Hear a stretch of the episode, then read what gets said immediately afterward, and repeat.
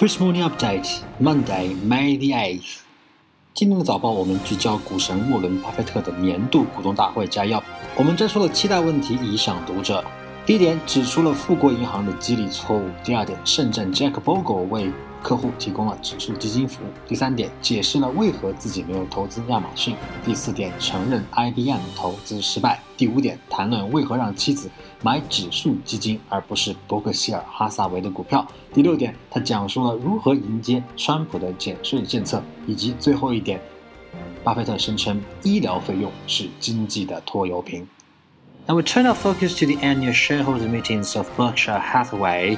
And first and foremost, Buffett says Wells Fargo made one mistake that dwarfs all the others. The prominent investor said that Wells Fargo's incentive system was the San Francisco bank's biggest error, which led to an embarrassing scandal that led to the resignation of the former CEO John Stumpf and sullied the bank's image as a poster child for good banks. The mistake they've made but one, one that dwarfs all, but you have to be very, very careful what you incentivize. You can't incentivize bad behavior, Buffett said at Berkshire Hathaway's annual shareholder meeting in Omaha, Nebraska on Sunday.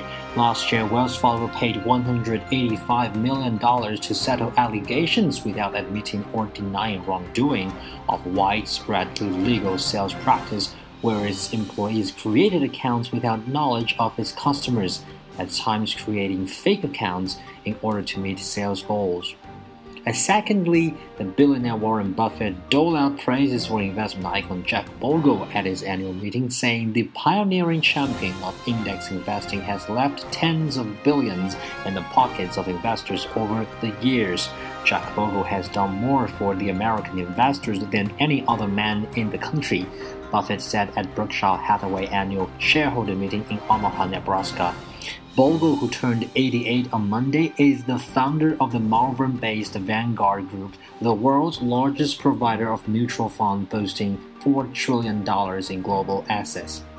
The third, Amazon.com, may be the one that got away with from legendary investor Warren Buffett, at least for now. The Oracle of Omaha said Amazon's shares always looked expensive and that he underestimated the e commerce and cloud computing behemoth, which boasts a market value of $446 billion, second only to Apple at 781 billion.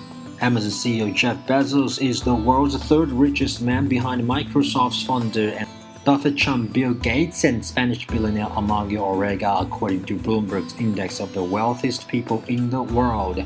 On Saturday, during Berkshire Hathaway's uh, annual shareholder meeting, Buffett said he didn't think Bezos would be where he is today when he looked at Amazon years ago. Buffett told the CNBC on Friday that Bezos' success has surprised him.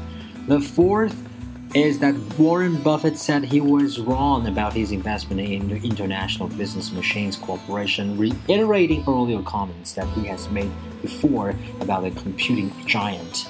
And I was wrong, Buffett told an audience at Berkshire Hathaway's annual shareholder meeting in Omaha on Saturday. The star investor's remarks provided a rare mea culpa and following the announcement on Thursday that he unloaded a third of his stake in Armonk, New York based IBM Buffett owned about 81 million shares of IBM at the end of 2016, but dumped about 30 million shares so far this year, he told CNBC last week.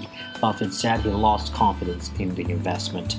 And the fifth, Warren Buffett says owning an index fund is much better than owning shares in his own company, Berkshire Hathaway.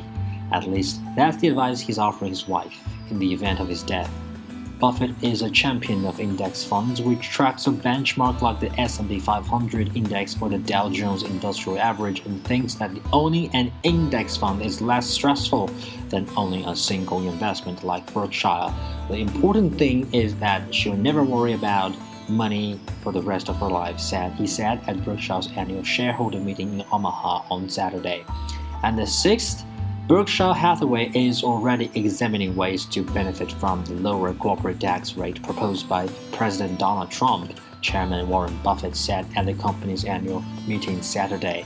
and the company had a slight preference for taking a tax loss on some of its investments in the first quarter, Buffett said, because it expects such a loss would be less valuable to Berkshire in the future if taxes are lower.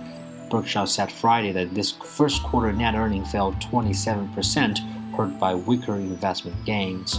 The Trump administration unveiled a plan last month to lower taxes on all businesses to 15%. Most of Berkshire's revenue comes from the US, so it would expect a large benefit from lower taxes. And the last but not least, Buffett sounds the alarm on rising healthcare costs.